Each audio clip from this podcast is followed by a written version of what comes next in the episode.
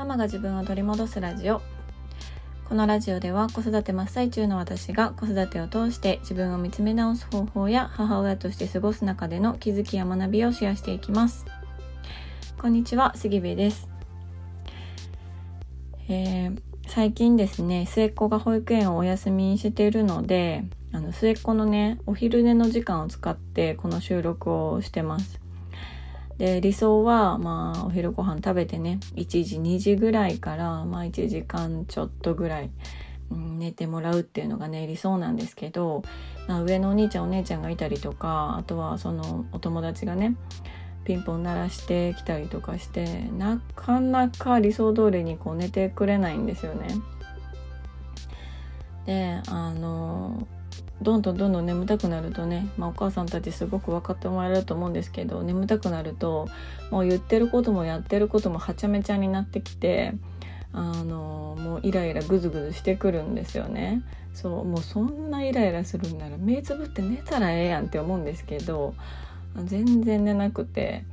で今日もねあの今ちょっとようやく寝てほっと一息ついてるんですけどその前もあの眠たくってイライラグズグズしてあの牛乳の入ったコップをねなんか投げるっていう 荒技に出てました。でドアも床もあの壁もなんか牛乳まみれみたいなあの瞬間があってああってなってました。ね本当にあの眠たい時の子供たちって恐ろしいですよね。うん えー、今日のテーマなんですが今日のテーマは自分の気持ちを最優先した経験はありますかっていうテーマでお話をしようと思います。でこれはあの、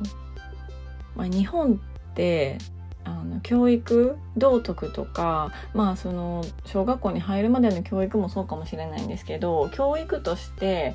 こう他人を思いやりましょうとか人の気持ちを想像しましょうとかっていうこう自分以外の周りの人の気持ちに寄り添うっていうこう教育というか訓練ですかね、うん、教育とか訓練っていうのはすごく受けてきているなって自分自身で感じてるんですよね。うん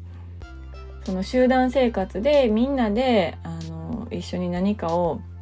こう成し遂げ成し遂げようとするとかみんなで何かを作り上げるみたいな集団の一部になるっていうことをこう小さい頃からすごくこう植え付けられてるなと思うんですよ。うん、ただこう自分の気持ちのことに対してあのわざわざね学校で時間をとってってあの詳しく学んだりとか考えたりする時間って今まであったかなって思ったんですよ。うん、で私の記憶の中ではその自分の気持ちのことについて教えられたことというか学んだことってないなって思ったんですよね。うん、であのなんかこう集団生活の一部に溶け込むためにこう自分の気持ちとか感情っていうのを、まあ、極端な話殺してね、うん、自分の意思感情気持ちを全部あの隠してこう集団の一部となるようなあのようにこう仕向けられているというかそういう風な教育を受けたんなって自分で感じてるんですよ。うん。だからこそその自分の気持ちを最優先っていう言葉を聞いただけであなんかちょっと自己中とかわがままとかそういうこうネガティブなあの印象も少なからずあるのかなっていうふうに思います。で私が初めて私自身自分自身の気持ちについて考えたり学んだりしたあの機会っていうのは上のお兄ちゃんお姉ちゃんが小さい時に、まあ、子育てにね悩んで苦しんでこうちょっと病んでいた時期があったんですね。でそれをどうにか乗り越えるためにあの入った講座、うん、こう長期間で週1回通うタイプの、まあ、カウンセリングのような、うん、講座でした。でそこで初めてその自分自身の気持ち感情っていうものを学んだんですね。うん、でまあ、その先生っていうのはもともと日本人の先生ではあるんですけれどもずっとアメリカでの大学の教授をされていた先生であのアメリカ人を対象にそういう、まあ、心理学のこととか気持ちのこととかっていうのをね教えられていた先生でした。でその自分の気持ちを考えたり学んだりした時にあ私って今まで自分の気持ちとか感じること考えることに全くフォーカスしてこなかったなって思ったんですよね。うん、むしろうん自分のね気持ちを最優先する意味なんてないとすら思ってたのかもしれないです。うん、大切なのは自分以外の他人の気持ちとかそれを思いやる気持ちとかそこに寄り添う気持ちっていうのがめちゃくちゃ大切だと思っていたしこう良好な人間関係を築くためにはやっぱりそこが一番大事だって私は思ってたんですね。で今ももちろんそこはあの他人思いやる気持ちとか他の人に寄り添う気持ちとか他の人の気持ちを想像することっていうのはすごく大事なことだとは思うんですよ。ただ自分自身が感じている気持ち考え、うん、感情意志とかを殺してまでもそこにこう合わせに行く必要はないのかなっていうふうに今は思ってるんですよね。まあ、とはいえあのその集団の一部に自分がならないといけない自分の感情をなかなかこう出せないあの自分の意思をねみんなとは違う自分の意思をこうそういう大なんていうんですかね大人数の前で手を挙げて言えないっていうシチュエーションってめちゃくちゃ多いかなと思うんですけどただそんな時でも自分自身はどう思っている自分自身はこう感じているっていうのを自分で分かっておくことがものすごく大事だなって思うんですよ。うん、少し前までの私は自分の感じていることも自分で分からなくて考えていることも分からなくて、まあ、みんながそう言うんだったらそれでいいよっていう感じでね自分の感情も感じれなくなってたんですよ。それってものすごく怖いことで自分の感情に気づけなかったら自分のうーん不調とか危機とか SOS にも自分で気づいてあげられないってことなんですよね。うん、だからもう本当に体調を大きく崩したりとか精神面でものすごく落ち込んだりするとこまでいかないと自分のこう異変に気づけないんですよ。うん、で、まあ、これは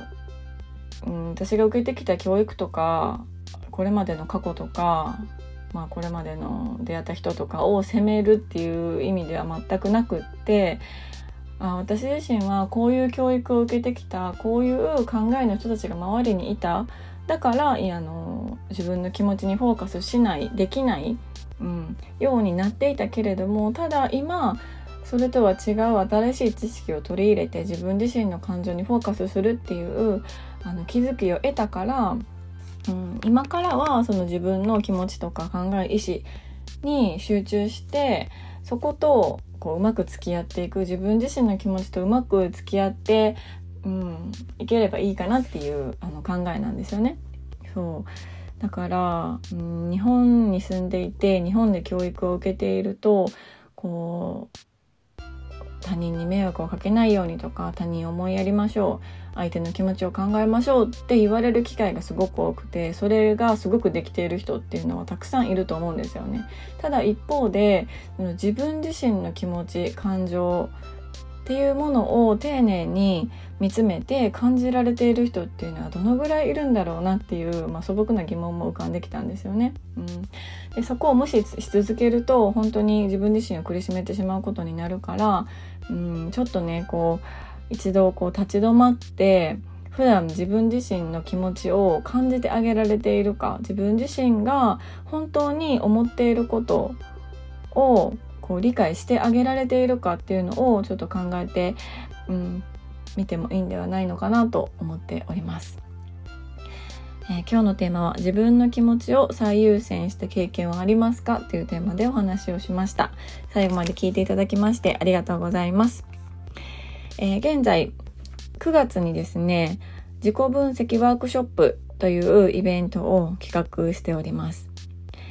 でこれはえ自己分析をね自分自身でするきっかけを作ってもらったりだとか、まあ、どういうふうに自己分析をすることで、まあ、自分が楽になるのかっていうお話をしたりだとかあとはあの相談とか質問とか、うん、個人的にしていただけるような時間にしたいなと思っております。